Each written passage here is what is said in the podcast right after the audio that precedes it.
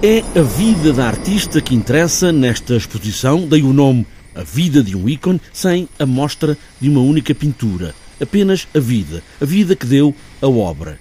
Eduardo Canessa, da Imersivos Gallery, é quem responde por esta exposição, aqui, sem um único quadro de Frida Kahlo.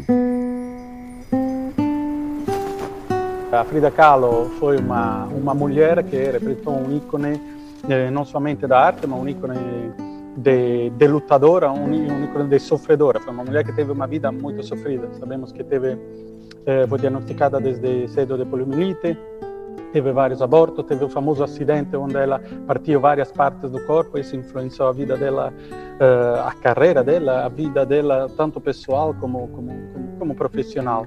Então nós quisemos fazer uma coisa, uma coisa diferente, fazer uma coisa diferente. Entrar literalmente na biografia da artista, com coleções de fotografias tónicas, de filmes e instalações que trazem os momentos mais marcantes da vida de Frida Kahlo.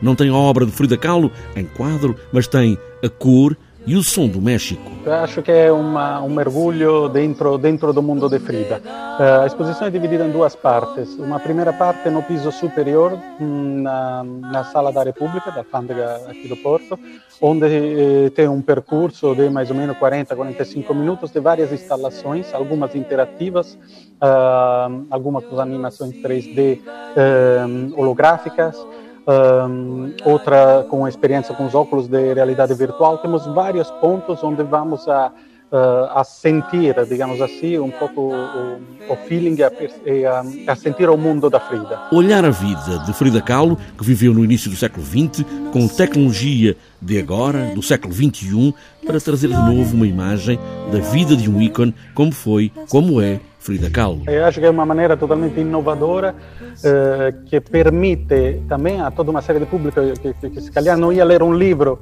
eh, sobre a Frida Kahlo ou não, ou não ia ver uma exposição clássica, chamamos assim de pintura sobre Frida Kahlo, mas é atraído por esse tipo de linguagem.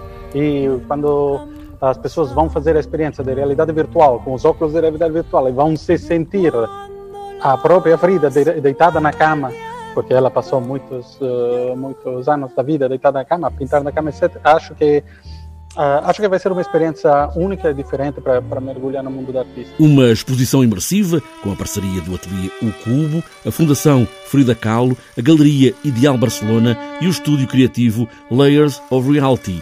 Como olhar um ícone vendo tudo ali ao pé.